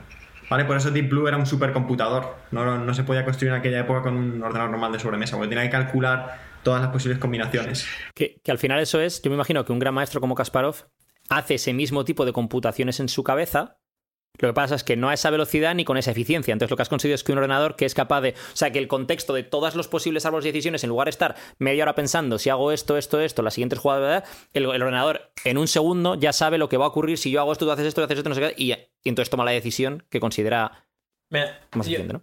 yo en el, dos- en el 2016, eh, junto a un compañero en una empresa que trabajaba antes, hicimos una, pequeña prueba con esto de los macros, la nutrición y eso, más que nada por hobby, porque a él le encanta este tema de, sobre todo de machine learning, ¿no? de aprendizaje de, de las máquinas. Y, y a mí me gustan lo de los macros y la nutrición, entonces unimos un poco fuerzas y llegamos a un punto en el que gracias a enseñarle a la máquina tantas imágenes, tanto volumen de imágenes con datos, ¿vale? Yo, pues, por ejemplo, le metíamos eh, 10.000 imágenes de hamburguesas distintas con distintos datos, distintos macronutrientes y distinta- distintas eh, composiciones y pesos ¿no? de, la, de la hamburguesa. Entonces la máquina aprendía eh, a través de una simple foto qué peso tenía esa comida y qué nutrientes contenía esa comida y le daba un resultado al, al usuario. Y claro, a nuestra pequeña escala, son 10.000 o, o 20.000 imágenes. Hace falta, como tú sabes, eh, millón- miles de millones de imágenes para que eso sea refinado. Porque claro, ahora con 10.000 imágenes si siempre te, si solo te quedas cerrado en el rango de lo que ya has usado, triunfas, vas al 100% de, de éxito. Pero luego te vas a, yo que sé, a Nashville y haces una foto de una hamburguesa de pulled pork y no tiene ni puta idea la máquina de decirte qué es eso, ¿no? Ni qué, ni qué tiene. Te pone eh, hamburguesa. Esa idea es descomunal. Yo me acuerdo de esa idea eh, cuando estaba trabajando yo en Ultimate Performance. En 2015, Nick un día comentó respecto a esa misma idea, hablando de MyFitnessPal, dijo, el problema de MyFitnessPal muchas veces es que la gente registra mal. Eso cuando come fuera de casa, cuando no lo han pesado ellos, cuando no sé qué, es cómo, cómo consigues afinar su ojímetro lo máximo posible, ¿no? Que eso es lo que es complicado. Si alguien saca una aplicación que, o si MyFitnessPal crece como aplicación y llega al punto en el cual te permite no, ya no escanear códigos de barras, no, hacer una foto a algo y calcularte con una precisión del 90% lo que eso lleva, dice, eso vale millones, como Snapchat vale millones o como Instagram le valió millones a Facebook. El problema de esto, o sea, a mí me, me encantaría desarrollarlo, pero el, el muro que encontramos es que hace falta tanta cantidad de datos para que la máquina te dé un 90% de, de accuracy, de, de sensibilidad, que, bueno, eh, para, para una persona es inviable. O sea, esto lo puede hacer Apple con, los, con, con el poder económico que tiene y poco más. Y Microsoft, a lo mejor. No se me ocurre otra empresa que pueda hacerlo. Y más con Elon. MASS. Sí, Elon Musk. No, no, y- no, pero Elon, Elon más. Elon Musk. Hay una corriente ahora muy interesante, aunque bueno, igual es. eh, o sea, no quiero tampoco bajar mucho a, a lo mejor a los detalles técnicos, pero bueno, por dar una pincelada. Pero está surgiendo una corriente que básicamente está empezando a defender que dejemos de enfocarnos tanto en, en los modelos, ¿no? Porque al final, como comenta un poco Alberto, pues es importante tener esta cantidad de información porque los modelos que hemos construido durante estas últimas estos últimos años, ¿vale? No muchas décadas porque se ve que este es un campo reciente, pero necesitan de esa cantidad de información. ¿Vale? Pero hay otra gente, como digo, que lo que está buscando es que pongamos el enfoque en los datos. ¿Vale? Porque hay muchos casos de uso reales, como estos que comentáis, de hecho, donde a lo mejor es muy difícil tener billones de imágenes de hamburguesas de todo tipo. ¿Vale? A lo mejor puedes tener miles. Entonces, ¿cómo ponemos el enfoque en los datos? ¿Vale? Para que los modelos que tenemos actuales, o nuevos modelos quizá, porque los que tenemos actuales están mal acostumbrados a cont- contar con volúmenes altísimos de datos, puedan seguir funcionando. Y hay de hecho una persona muy influyente en, la industria que es eh, Andrew Ng, que bueno, es el. Bueno, pues es un- una persona que estuvo trabajando en Baidu en su motor de búsqueda, en Google también, y es el que tiene uno de los cursos más famosos de Machine Learning del mundo, el que tiene en Coursera, y es el fundador de Coursera, por cierto. Y, él decía precisamente eso, ¿no? Que tenemos que empezar a trabajar, o, que con datasets, de hecho, de, con conjuntos de datos, perdón, de, de 10.000 muestras, deberíamos ser capaces de construir sistemas que, que funcionen con esa precisión que comentabas antes, Alberto. Hostia, pues tendría- tengo que hablar con él para montarlo entonces, porque los de, las 10.000 imágenes la teníamos, así que... Luego, luego te paso su, su teléfono y cuando ya nos tomamos una, una cerveza, Andrew, tú y yo, y ya está, tío, todo resuelto. Eh, Hecho, let's do it. Eh, chicos, una de las cosas que, quería, que queríamos tratar en este podcast era las diferentes aplicaciones o los diferentes campos donde se aplica actualmente la inteligencia artificial. Y uno que me flipó, que vi hace tiempo en, creo que era en el canal de YouTube de Jaime Altozano, que es, un divulgador de, de música, en el que mostraba como una inteligencia artificial de no sé qué, qué empresa, y no, creo que era código abierto, etcétera, etcétera, estaba creando música. Entonces le metía eh, determinados patrones de música, determinados patrones de ritmo, es decir, por ejemplo, eh, cojamos una canción básica de Green Day, ¿no? Por ejemplo, ¿no? Son tres o cuatro acordes repetidos de manera a este ritmo, con este registro de guitarra, con más o menos este, esta bombo y esta caja detrás, con más o menos este ritmo de fondo de la canción, este es el puente, este es la estrofa, etcétera, etcétera. Y era capaz de crearte una canción. Entonces, había canciones que sonaban a marciano completa y absolutamente, que no, no has cogido, pero sin embargo, y esto era curioso, las canciones más pop, por ejemplo, sí era capaz de, reproducirlas al máximo. Con lo cual a mí se me encendió la bombilla de, espérate, si son las canciones más pop las que son capaces de hacer, eso significa que las canciones pop están construidas casi desde, no desde inteligencia artificial, sino construidas para que sean fácil de consumir por los humanos, pero ahora al parecer por las máquinas, ¿no? Hostia, es un muy buen punto, ¿no? O sea, yo creo que ahí está la cuestión a lo mejor de la variabilidad, ¿no? Como las canciones pop se basan precisamente en, en una serie de variaciones que son muy estándar, ¿no? Muy limitadas quizá, pues probablemente es más fácil para las máquinas generarlas. Pero sí, es un... Es un punto muy interesante, o sea, y relacionado también con la música, otra aplicación que de la inteligencia artificial que me parece buenísima y que si no lo utilizáis lo recomiendo mucho es el descubrimiento semanal de Spotify. O sea, funciona de la leche y es esto que básicamente cada semana te descubre, no sé si son 20 o 30 canciones en base a pues todas tu, todo lo que has ido escuchando y demás. Que por cierto le gana por goleada al de Apple Music. Hablando de inteligencia artificial, sí, lo, revienta. O sea, yo, antes usaba Spotify, luego me pasé a Apple Music porque cuando trabajaba en Apple no lo, regalaban y ahora lo sigo usando y ahora, ambos, ahora tengo ambos. Y Spotify le mete una paliza eh, porque el algoritmo funciona mucho mejor. Eh, y, aquí te quería lanzar una pregunta, José, y aquí, eh, evidentemente, espero que conversemos todos porque de esto se trata este podcast, ¿no? Que es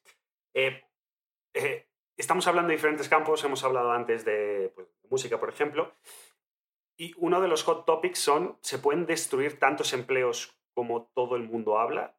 ¿Y dónde se pueden destruir tantos empleos? Me encanta ese tema. Al final, eh, claro, todo el mundo, eh, el rum que tiene en la cabeza es, no, tu empleo no se destruirá si estás lo suficientemente formado y si aportas un valor suficiente. ¿Esto es así? ¿No es así? ¿Cómo lo veis, chicos? ¿Qué pensáis el resto? no, no, no, aquí, o sea, primero... Primero, el experto, eso es, primero el experto. Luego ya nosotros troleamos o entramos con nuestras historias, pero, o sea, sobre todo más que nada para que no parezcamos tontos. O sea, primero que hable alguien que nos dé un poquito de... Esto, es como, como estar en un examen y que alguien te sople el principio de la respuesta y ¡ah! Era esto. Y a partir de ahí. Así no la cagas, ¿no? Luego ya cuando vas respondiendo. No, además me tengo que ganar el, otro medio millón que ahora os paso la, la, cuenta de las Islas Caimán, ¿vale? Para que me hagáis la transferencia. Y. No, fuera de. Fuera de coñas, Claro, puede ser a lo mejor un poco descorazonador quizá, pero yo creo que sí, o sea, yo creo que creo que se van a destruir muchos empleos. O sea, y creo que mm, cómo ha crecido la economía, ¿no? Quizás en las últimas décadas y sin, sin, volvernos aquí muy locos, ¿no? Pero creo que se han creado muchos empleos donde al final se hace un trabajo que, es repetitivo, un trabajo a lo mejor en el que está basado en una serie de, de datos de entrada sobre los que tienes que tomar una serie de decisiones que se conocen, ¿vale? Y para generar unas, un valor, sí, pero al final donde no está un poco, creo que lo que podemos aportar más como humanos, que es esta parte de improvisación, ¿no? Esta parte de, adaptabilidad que tenemos, de ser capaz de reaccionar a situaciones que, no, que quizá no habíamos visto nunca antes, ¿vale? Eso es algo que cuesta mucho a los ordenadores, incluso a la inteligencia artificial. Entonces yo creo que, que sí que se van a destruir muchos empleos. ¿Vale? Y mientras que hay gente ya quizá por volverlo más descorazonador que cree que se van a crear muchos empleos también, yo creo que creo que estamos llegando a un punto en el que al final, bueno, pues la mecanización ha resuelto las labores físicas y ahora la inteligencia artificial va a resolver o va a empezar a ser capaz de, pues, de trabajar a nivel, a nivel más mental. Es una cosa que nunca antes habíamos visto. Entonces yo creo que vamos a encontrarnos con, el caso de, que no va a haber suficiente empleo para, todos los que vamos a estar. Esto nos lleva a un debate filosófico y político, ¿no? Porque de esto ha hablado mucho, creo que Jordan Peterson, eh, sobre este tema, en concreto diciendo que el problema está en que la distribución de cociente intelectual, pues obviamente es eh, dices? Desigual, ¿no? Eh, es desigual. Entonces el tema es, Dices, no, pero es que si hay trabajos que, que, una máquina los puede hacer, pues entonces ya, pero ¿y entonces qué haces? La gente que tiene un cociente intelectual más bajo que no es capaz, porque al final la inteligencia, el cociente intelectual no es más que la adaptabilidad, poder adaptarte al medio a distintas situaciones cada vez más complejas y tomar decisiones correctas, ¿no? Entonces, si tu cociente intelectual no está, no es elevado, o, es, o digamos es bajo incluso, está por debajo de la media, y no, y, solo das para trabajos mecánicos porque no das para resolver problemas complejos, entonces ¿qué pasa? Que no tienes trabajo, que dependes del Estado. Y esto nos lleva también a un tema político, entonces que entramos en un, en, una, en un Estado comunista, el papá Estado que provee a la gente y la gente no puede proveer de sí mismos, entonces eh, entramos en el, crédito social de China o alguna cosa del estilo. O sea, quiero decir, es, un tema muy complejo porque, por un lado, lo queremos ver como... Eh, la mentalidad, digamos, de, eficiencia, tanto si lo quieres ver como, como un científico o como un ingeniero, como un, y la, mentalidad del capitalista que dice, yo para, qué voy a contratar a 100 tíos si lo puede hacer una máquina y me va a salir más barato y es más eficiente para mí, ta, ta, ta, ta, ta. Pero entonces, ¿qué pasa con toda esa gente que se queda sin un trabajo y sin posibilidad de adquirir un trabajo porque no tiene a lo mejor la capacidad para los trabajos complejos que se van a empezar a desarrollar en la sociedad, que son los que técnicamente em, podemos hacer mejor que las máquinas, porque a lo mejor entra en proceso de la creatividad, otras historias, ¿no? Yo quiero lanzar una, hipótesis usando datos en vez de, y conforme esos datos luego podemos tomar alguna, algún camino, que es la población del planeta está cerca de 8.000 millones de personas a día de hoy en los años 80 era de 4,4. O sea, hemos duplicado la población en 40 años casi. Y esto sigue creciendo. Entonces, claro, tiene sentido lo que dice Edu, pero también tiene sentido lo que, lo que dice José. es que es inevitable. O sea, el futuro es inevitable y yo soy más partidario con esos datos en mano el que el empresario tome la decisión de, por ejemplo, en Amazon, en, una, en un warehouse de Amazon, que ahora mismo hay miles de personas trabajando 24 horas al día, 7 días a la semana, que no pueden ni, parar a, a mear casi, no debería haber ningún ser humano. Podían, pueden hacerlo totalmente las máquinas, absolutamente todo. A lo mejor te hace falta un ser humano que calibre las máquinas cada día. Uno. Vale, pero entonces, entonces ¿de qué vive esa gente? ¿Socializas los, beneficios de Amazon? No. ¿Y, esos beneficios pasan a ser del Estado en vez de Amazon para, que para que los pase a esos ciudadanos? No, mira, la discusión que yo siempre suelo tener así un poco con Marina andando por el parque es coño, es que somos mucha gente, ¿no? Y dice, bueno, ¿somos realmente mucha gente o somos mucha gente dedicando los recursos en el lugar equivocado? Somos mucha gente haciendo vídeos en TikTok y somos mucha gente haciendo, entre comillas, el tonto. Desde luego, somos mucha gente haciendo vídeos en TikTok, sí, ¿verdad? Pero, claro, pero, ojo, ojo, claro, mi panorama ideal, que es una utopía, sería, coño, pues a toda esa gente que ya no trabaja en Amazon, le enseñamos un skill set nuevo para, yo qué sé, investigar el cáncer, ¿vale? Y entonces en vez de 10.000 investigadores del cáncer, hay 10.000 millones o, 10 millones de investigadores de cáncer. ¿Cuánta gente que se dedica a empaquetar cosas en Amazon podría investigar el cáncer, tío? No lo sé, no los, pero tú tampoco tienes el dato, ¿no? alguno, alguno habrá, pero no muchos, tío. O sea, volvemos al tema del cociente intelectual. No todo el mundo tiene un 130, un 140, un 150, ni, ni más de un 120. Es decir, cuando tú, de hecho, cuando ves la distribución, eh, estadísticamente, la distribución de dinero, gente que gana, digamos, más de 100.000 dólares al año, la gran mayoría se encuentra entre 115 y 130 de cociente intelectual. Es decir, un cociente intelectual de por encima de 110 es por encima del promedio, más de 130, 140 se consideran genios, menos de 100, menos de 90, menos de 90 tienes ya, o sea, estás, eres bastante cortito, entre 90 y 100 estás en la parte más baja. Es decir, no tienes a grandes ejecutivos, por ejemplo, tomando decisiones complejas con cocientes intelectuales de 85. Es más, eh, creo que un cociente intelectual 85 estaba visto que no daban ni para, ni para entrar a los trabajos más básicos dentro de, eh, del Estado. Pero entonces, ¿es el cociente intelectual la limitación eh, realmente? O sea, sabemos que esa es la limitación porque te puedo también decir un, n igual a 1, ¿vale? Un, research que simplemente soy yo observando, que no vale para nada, pero bueno, esa es la observación que la mayoría de personas con las que yo he conversado, que son líderes de, de empresas, CEOs y tal y cual, no tienen mayor cociente intelectual y me atrevería a decir que incluso menor que, nosotros ahora mismo, que estos cuatro que estamos aquí hablando, simplemente tienen muy buenas relaciones y han crecido en un entorno que era favorable para ello. Entonces, eh, es otra discusión, creo yo, ¿no? De decir... Vale, pero esto también me lleva a es, ¿no has conocido gente que es corta? Porque yo he conocido a mucha gente que es corta. O sea, suena feo decirlo así, sobre todo hoy en día, que política no es políticamente correcto, pero yo conozco mucha gente que es corta. Que no, ah. que, le intentas explicar un argumento y no, y no van a llegar. Y ya no es una cuestión de si han tenido acceso o no han tenido acceso. Hay gente que es más inteligente que otra, tío. Pero. O sea, es, Sí, entiendo lo que hay gente que salta, gente que es. Entiendo lo que dices del argumento, pero ¿tú crees que esa persona corta, entre comillas, si tú le explicas un proceso de decir, oye, esto es negro, y si le echas esta tinta verde, se pone verde y negro, y si le echas esta tinta azul, se pone verde y rojo? Con lo cual, vamos a investigar el por qué pasa de. ¿Sabes? Le enseñas un proceso sencillo, como podrías hacer a una máquina, y simplemente a esa persona la sueltas a hacer algo que la máquina no podría hacer, como es pensar de forma fuera de la caja, pensar de forma... Entiendo por dónde vas, pero voy a poner un ejemplo, ya sabes que me mola mucho el tema de las metáforas, es, ¿todo el mundo podría ser Messi? o no todo el mundo tiene un talento natural para el fútbol como el que tiene Messi. No está claro. Pasa lo mismo. No todo el mundo tiene el talento para jugar en primera, no todo el mundo tiene el talento, no todo el mundo tiene la capacidad para investigar el cáncer. Sí, sí, sí, Es- está es- claro, eh, pero- al menos eh, esa es mi forma de verlo, ¿eh? Entonces, es en base lo mismo, en base, primero, por un lado, estadísticas y segundo, en base a gente que me he encontrado mm, por la vida de, de todo tipo de ámbitos. ¿Qué pasa? Que yo creo que también una cosa que ocurre es, a medida que tú vas mm, creciendo en tu propio proyecto vital, vas a tender a juntarte con determinado tipo de gente, sobre todo si estás en la parte alta, digamos, de los estratos social a nivel eh, intelectual, económico, etcétera, etcétera. Es decir, la gente con la que se ha juntado José en Colombia no son, no son los, los del 85 po- de cociente intelectual, ¿sabes lo que decir? La gente con la que te has juntado tú, muchos de ellos emprendedores de muchísimo éxito, no son tíos de 85 de cociente intelectual.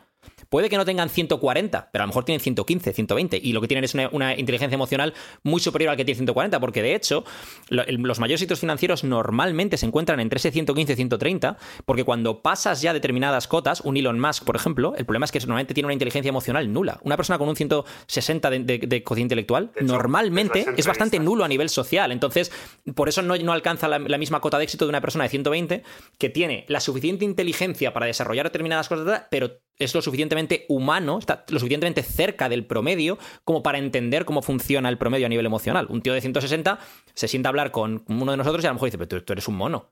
O sea, entonces no, no- no- no entiende nuestra forma de... Hmm. ¿Sabes qué decir? Ya, ya. Pues el futuro está O sea, Zuckerberg, por ejemplo, un ejemplo, ¿no? Zuckerberg a un tío, es un tío, no sé qué conciencia intelectual tiene Zuckerberg, pero Zuckerberg, entre otras cosas, dicen que, que, o sea, es, es- no es capaz de relacionarse con la gente. O sea, es, es- Y bueno, le tienes que ver hablar solo, ¿no? O cuando ves incluso a Elon Musk, o sea, es, es como. O ves entrevistas a Elon Musk, que de hecho nosotros hicimos aquí un podcast sobre Elon Musk y todos nos tragamos la entrevista con, que hizo con eh, Joe Rogan. Sí, le cuesta, le cuesta un poquillo, ¿eh? Es un punto curioso el que sacas eso, ¿no? O sea, a lo mejor hasta qué punto si Elon Musk o Mark Zuckerberg fueran, o bueno, tuvieran más inteligencia emocional, quizá no hubieran llegado a las cotas de éxito a las que han llegado, ¿no? Porque, pues a veces a lo mejor lo típico también que se dice, ¿no? Que yo no sé si lo comparto del todo, pero un poco que tienes que ser un poquito cabrón, un poquito psicópata para ser como un empresario de éxito, ¿no? Porque ciertas decisiones, pues vas a joder a mucha gente, ¿no? Pero es lo mejor para el negocio. Por, por eso Mira, digo- Elon Musk, Elon Musk se jugó toda su fortuna y todo para sacar adelante los proyectos sabiendo que lo más probable era que fallasen y se jugaba. Coño, que tiene una familia como con, con tres o cuatro niños. O sea, ya no es solo. O sea, es. Y le daba. Y, le- y él lo dijo en una entrevista. Dice: cuando, me, cuando estaba con Tesla y con SpaceX. Dice, a mi, a mi mujer no le gustó escuchar esto, pero cuando me preguntaron es en plan, ¿y estás dispuesto a arriesgarlo todo y, y- y tu familia y, el, y, y todo lo que... porque estos dos proyectos funcionen? Y dijo, sí. Claro. O sea, es, lo que más me importaba es que esos dos proyectos saliesen adelante y le daba igual, se acababa debajo de un puente, si los hijos no sé qué, y es- la mayoría de la gente, cuando ya tienes una familia, otra gente que depende de ti, pues ese tipo de decisiones. Sí, pesan, pesan. Por por eso digo que el futuro tiene pinta de ser inevitable, porque si la decisión esa gente- está encima de la mesa de, oye, me ahorro 13.000 millones a- al día eh, con, de de poder humano con poder de máquinas, es que no van a, no van a titubear, van vale, pum, hecho, hala, let's go. Pero eso luego realmente es inevitable o no es inevitable, porque al final nosotros somos los consumidores, ¿no? Es decir, o el, el pueblo es el consumidor, entonces el pueblo decide dónde- elecciones democráticas, ¿no? Sí. En cada cosa que consumes tú estás decidiendo. Entonces, Pero la o sea, conveniencia final- vende mucho, tío. El, el que te venga un coche a Ya, buscar a tu pero- casita calentito vende mucho, ¿eh? Ya, pero si se pierden, por ejemplo, determinados puestos de trabajo o lo que sea, o sea, por eso hay lobbies, entre otras cosas, que intentan proteger determinadas industrias, por, por gente que de otra forma no tendría un trabajo, intentan sacar adelante, pues. O sea, al final, la forma en la que funcionan estos lobbies, es, resumen para el que esté en su casa y a lo mejor no, no lo sepa, es. Imagínate que, por ejemplo, en España se produce más vino del que, del que somos capaces de vender y se tira el vino, que de hecho ocurre en algunos casos. Y sin embargo está subvencionado por el Estado. Está subvencionado por el Estado porque hay muchos votos de por medio de la gente que trabaja en la industria vinícola. Entonces, esa gente no quiere quiere que haya subvenciones para poder seguir teniendo esos puestos de trabajo y haciendo tal. Entonces, el Estado. Entonces, es ineficiente, pero tiene una razón detrás, ¿no? Yo lo que creo con cosas de estas, con digamos, eh, eh, Bezos, eh, eh, Musk y toda esta gente, creo que aportan muchísimo a la sociedad y, hay una serie de, avances que son tremendos. Creo que en determinado punto, si hay cosas que empiezan a, desfavorecer al ciudadano promedio a, un nivel eh, tremendo, pues al final lo que ocurre es... em, pues que el pueblo se les, se les tira encima, entre comillas, ¿no? Es decir, o sea, mientras el pueblo, si el, si el- mientras el pueblo tenga pan, eh, circo y tenga Pan en- tal, todo fantástico, Pan ¿no? Pero pan quiero decir, en el mo- circus de vinum, ¿no? Pan. Pa- pan y circo, tío, como Pan los romanos. Como los romanos. Claro, pan y circo se decía. Sí. Aunque Pero bueno, el tema aunque bueno, es- en el futuro será pan de masa madre, porque claro, ya, ya nos hemos puesto muy pijos. Sí, sí. Luego tienes que demostrar que realmente es de masa madre, ¿no? Pero que el tema es cuando la gente empiece a pasar hambre y demás. Sí, porque tú, si tú le quitas el trabajo a toda esa gente, ¿qué va a ocurrir? Así es como surgen las revoluciones. Todas las revoluciones a nivel histórico ocurren por eso.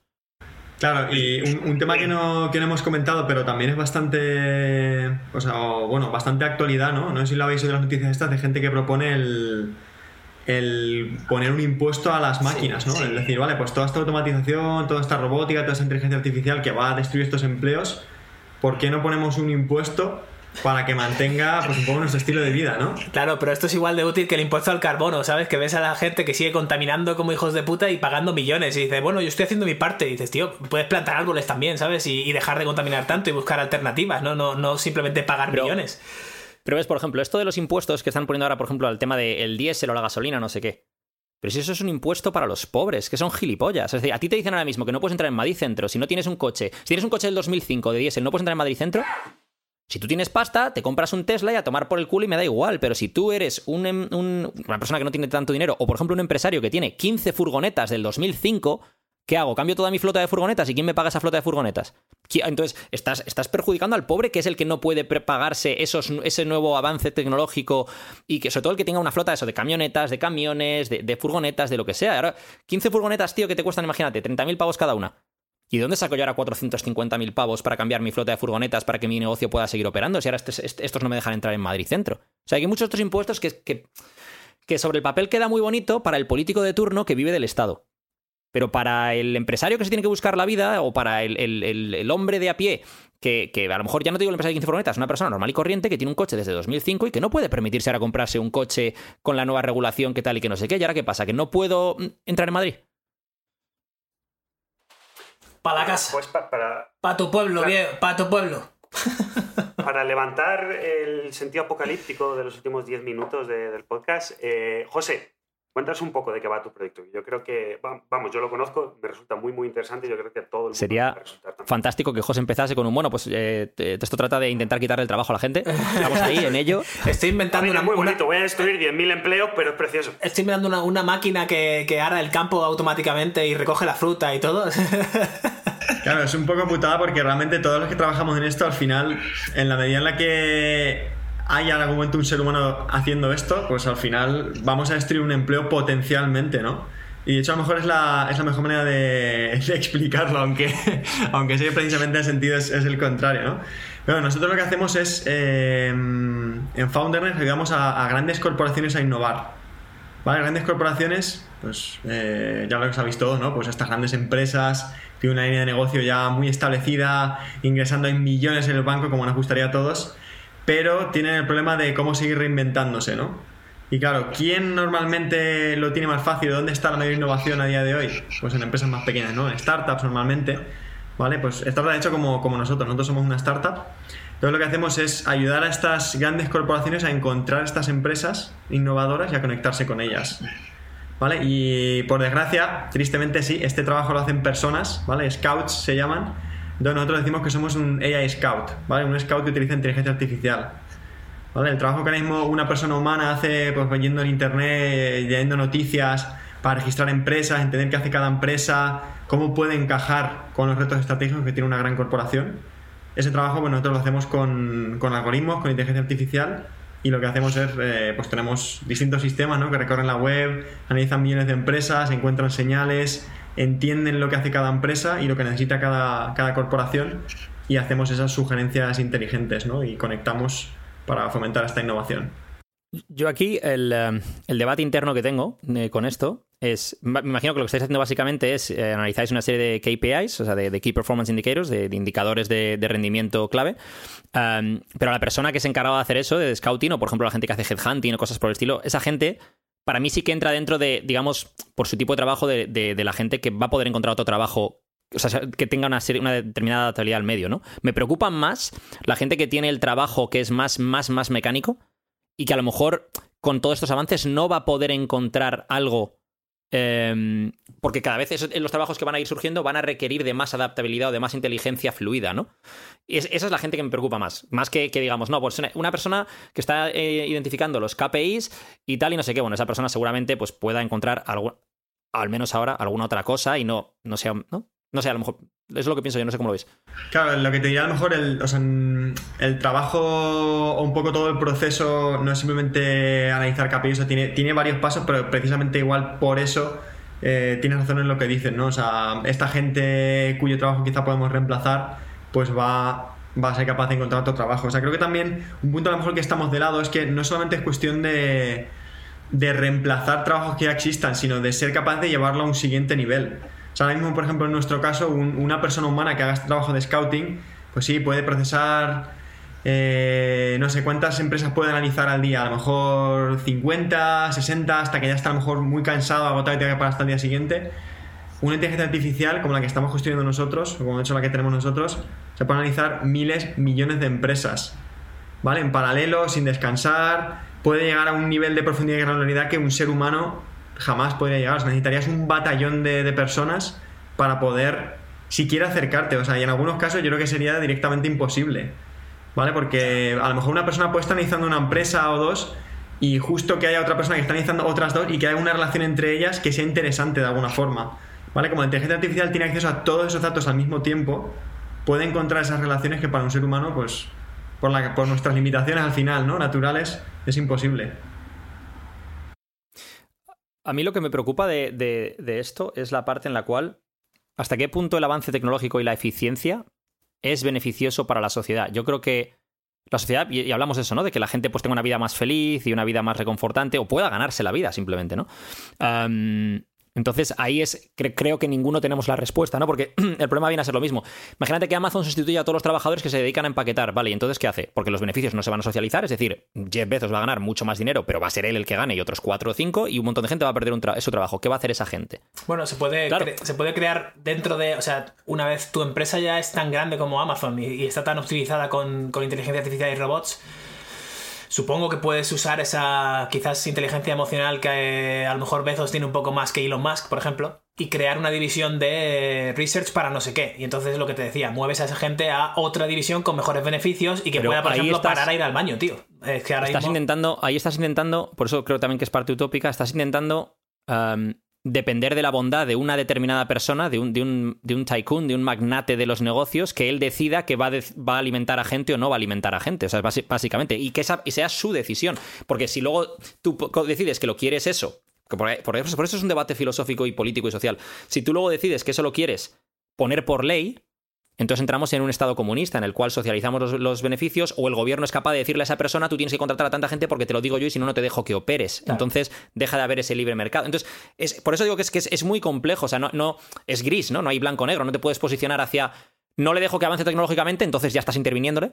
Ya hay una intervención del Estado que yo no considero óptima, pero si le dejo que avance, luego llega un punto en el cual hay gente que se queda sin trabajo. Entonces, e- es muy complejo, porque una de las cosas que em, también sabemos es que eh, cuanto más control tiene el Estado, más ineficiente suele ser el uso de esos recursos. Obviamente, obviamente. Entonces, ¿por qué? Porque el- el- el- al final... Que- y hay, Ejemplo, y hay una empresa 400 privada- capas de burocracia que pasar, ¿sabes? Que es una... Y, y ge- y gente cuyo trabajo literalmente es intentar tener el presupuesto más grande para poder mantener mis, mis proyectos operativos, aunque no sean los proyectos que necesita la sociedad y aunque tal y no sé qué, y montar chiringuitos como hacen ahora y todo esto. No será la primera vez que se, ma- se malgastan misiles para dispararle a barcos antiguos para gastar eh, armamento, ¿sabes? Para cumplir con el presupuesto. Se montan guerras porque, ah, porque para- eso sube el empleo, porque tengo, tengo paro, con lo cual monto una guerra no sé dónde y empiezo y necesito gente tanto para ir a la guerra como para hacer armas, y como por para otro hacer todo. lado, ¿no? baja la población del otro lugar. Hostia, que generará menos Es- paro. Es que es el círculo perfecto. Es, es un tema, es un tema muy complejo porque, mm, bueno, sin entrar en política como tal, al final dentro del espectro político pues tienes diversas formas de verlo y que la gente lo verá de una forma u otra, también en base a sus propios incentivos y en, y en base a, porque claro, si tú ahora mismo eres Jeff Bezos, dirás, no, no, a mí déjame que me quite de en medio a todos los que trabajan en el almacén y yo no sé qué, yo no sé cuántos. Y otro dirá, no, no, pero es que em, eso no puede ser, le tienes que obligar. Entonces, Sí, como sí, sí. cualquier, yo creo, cualquier ser humano que no esté dentro de ese juego, es decir, que tú, que tú no tengas unos incentivos o penalizaciones brutales porque formes parte de esas ruedas, es decir, seas un Jeff Bezos o seas un presidente de, de- de tal gobierno o de China, lo va, va- lo va a ver, va a ver el gris, ¿no? Va a ver las dos partes, en plan, joder, Hay un es poco, que ni, hay un ni- poco de ni luz. calvo ni con tres pelucas, como dice Alberto. Hay un poco de luz aquí eh, con el tema de los cripto y de, de un poco toda la locura. No, no. No estoy diciendo que sea eh, Bitcoin el hoy, no, sino que simplemente lo que, lo que ha conseguido el mercado de, de criptomonedas y que creo que seguirá consiguiendo en el futuro es el quitarle peso a todo esto del dinero y el poder y no sé qué, no sé cuánto. Al final, el dinero no es más que una. eh, nosotros aceptamos que eso tenga valor, ¿no? Igual que el arte tiene valor y tal. Al final, eh, hemos hecho que un grupo de humanos acepte que tiene valor, pero realmente es, es- no, es- no es nada, es papel. El oro es un metal que, bueno, sí, lo tenemos porque llegó de- del espacio esto- cuando. esto es tal. otro- pero al final es una. es otro a- sigue, ¿eh? sigue con el hilo, es una ilusión. Vamos a decir que es una ilusión, ¿vale? Es un, algo que hemos aceptado que para generar confianza entre nosotros es nuestra moneda de cambio. Perfecto. Pues ahora tenemos a los listos de- del cripto, que son. Hay, hay muchos chavales que están jugando en su casa, tío. Ganando mm, miles de euros al día tranquilamente en el equivalente de la moneda de cripto. Y están jugando, ¿eh? Tranquilamente. O sea que dices, bueno, a lo mejor tenemos que pasar por el aro de que la sociedad dentro de unos cuantos años sea los que quieran dedicarse o puedan dedicarse a trabajos provechosos como la investigación, eh, colonizar Marte o lo que sea, pues estarán y tendrán la capacidad de hacerlo y estarán ahí haciéndolo. Y los que quieran jugar en su casa también tendrán la capacidad de comprar en el supermercado porque ganarán dinero haciendo, jugando en su casa, tío. Yo creo que esto es, otro- es un debate como para otro podcast entero, o sea, el tema del, del valor del, di- del valor del dinero, porque entonces, o sea, el dinero al final, antes teníamos el trueque, cuando ya no, pues lo que intentas es, es buscar pues eh, eh, papel moneda o en su lo que fuera en su momento, para intentar darle valor a las horas de trabajo de una persona y a su producción. Eso es lo que es el dinero. O sea, ¿cuánto vale tu- tus horas de trabajo tu- y tu producción para esta sociedad? ¿Cuál es el problema? Cuando el, que por eso entra Bitcoin y demás. eh, en lo que voy a decir ahora. ¿Cuál es el problema? Cuando el Estado tiene control sobre poder imprimir más billetes, que es lo que hace ilusorio el valor real que tiene eso, con lo cual entra en juego la inflación, con lo cual, si tú, por ejemplo, has ahorrado 100.000 euros hoy y decides no gastarlos, que son 100.000 euros, que son lo que vale no sé cuántas horas de trabajo tuyo, si decides no gastarlo en 10 años, de repente vale la mitad. Porque, porque el Estado ha decidido imprimir billetes como le ha dado la gana durante estos 10 años. Entonces ahí es donde está el problema, ¿no? ¿Cómo controlas ese, ese, esa política monetaria del Estado de seguir imprimiendo billetes y de que le quite valor a tu trabajo? O cuando el Estado imprime billetes, sube, por ejemplo, eh, eh, el IPC, las cosas son más caras, pero no se refleja a lo mejor en los salarios de la gente porque las empresas deciden no reflejar. O sea, es que esto es un debate mucho más complejo y, y queda para Crypto- uno dos o tres is the answer. Bueno, yo volviendo al tema y quizá ya por cerrar, o sea, en mi opinión esto es, eh, o sea, no vamos a poder pararlo, es irrefrenable. Y yo me gustaría recomendar para los que no lo conozcáis, hay un, un documental que me parece muy bueno de, de la Fundación Cotec que se llama Mi empleo, mi futuro. Lo podéis buscar en YouTube, es un documental de dos partes que habla precisamente de esto y creo que lo explica muy bien, ¿vale? Y para la gente que nos esté escuchando y tenga interés, lo recomiendo mucho, ¿vale? Mi empleo, mi futuro en YouTube. Me lo apunto. Apunta. Chicos, llevamos una hora y diez y yo tengo una urticaria que se te va a la olla porque, José, yo paso del el 59-59 y yo quiero cerrar ya el podcast. Pero no lo he cerrado con un único motivo, por un único motivo, que es hacerte la siguiente pregunta, que llevo dos días para hacerte. ¿Podemos llegar a un futuro donde las máquinas se rebelen?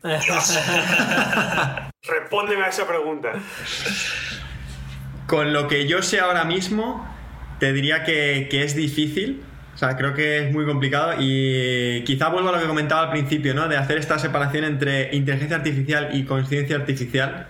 ¿Vale? En conciencia artificial, que al, al final Sky es un sistema que se, que se conoce a sí mismo, ¿vale? Se- Y se, y se entiende separado del mundo.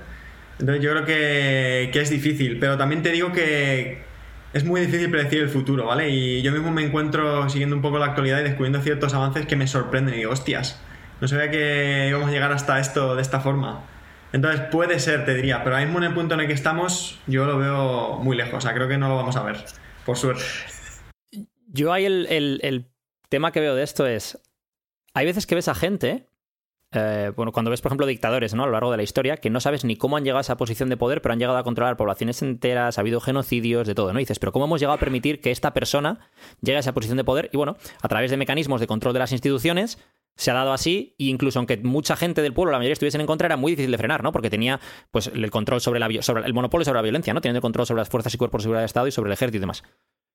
Eso es lo que es preocupante, ¿no? Cuando piensas en el tema de si la inteligencia artificial puede llegar a ese punto, ¿no? En el tema de cuando empiecen a sustituir determinados puestos de trabajo, empiezas a tener control sobre determinadas instituciones o determinados eh, eh, medios productivos, ¿cómo lo paras eso? Claro. Entonces, y, y cómo, de nuevo, cuando es una inteligencia artificial que es crece por sí misma y empieza a tomar decisiones de forma autóctona, ¿cómo decides tú que no, que no, se, que no se vaya al lado oscuro, ¿no? Como quien dice, Sí. que no tome decisiones que decía, eh, o sea, además al lado oscuro, no en el sentido de me quiero cargar a la gente, sino en plan, estos humanos son gilipollas, no sirven para nada, solo sirves para Ah, mm, doblar cosas en una caja, a la mierda. O sea, es en plan, Sí, que lleguen un poco a esto típico de para proteger a los humanos lo mejor es eh, quitarles la libertad, ¿no? Y mantenerlos aquí encarcelados, separados en estas celdas, así que como esa es mi misión, Sí, o que, o que digan, o que digan, estáis consumiendo demasiados recursos del planeta y lo estáis cargando y yo vivo aquí, así que toma por culo, os mato a todos. Ojo, o la paradoja ya mortal, que es como un robot tiene que proteger a su creador por, la- por las leyes de Asimov. Ah, eso, eso es de una peli o algo, Y ¿no? como los propios creadores están destruyendo los recursos porque son muchos, pues haces un Thanos, te cargas al 50% y todos felices. La paradoja máxima. Sí, hombre, hay una taza súper guapa. a ti mismo te protege matándote. Hay una taza súper guapa que dice Thanos was right. Y yo estoy de acuerdo, tío. Thanos was right. Pues todo para todo. Es que estáis abriendo melones uno tras otro y es que es que es que es que se nos va de las manos esto. Bueno, después de la defensa del genocidio en el número 82, De- Qué- después de, de- qué de- de exagerado. la declaración de intenciones eh, eh, de tipo eugenético por parte de Alberto Álvarez, eh, eh, vamos a cerrar este podcast. Eh, José, José Vicente Ruiz, muchísimas gracias por estar con nosotros. muchas gracias a vosotros por invitarme, ha sido un placer. Alberto Álvarez, un placer. Gracias, chicos. Y gracias, José, por, por abrirnos un poco más la- los ojos con esto de la inteligencia artificial. Sigo, sigo igual de cagado que antes o, o incluso más. O Así me gusta, así me gusta, ese es el objetivo. Edu Barrecheguren, Edu, muchas gracias. gracias a, a José por venir y bueno, yo creo que eh, con varios melones que hemos abierto que están interrelacionados con lo que José hace, le tendremos que traer en un futuro para seguir dialogando. La próxima vez yo creo que eh, con algún carajillo de por medio, o sea, algo, algo que, que lubrique la conversación hasta, el- hasta allá. Pues yo cuando vi Terminator 2, ¿no? O sea, y- y Ahí que no es cuando supe que quería dedicarme a la inteligencia Ahí es cuando yo supe. Tenía cinco años y vi como Skynet y dije: Yo crearé Skynet. Ese- Yo crearé Skynet. Ese es mi futuro. Chicos, nos vemos. Hasta la próxima. Chao. Gracias. Un abrazo.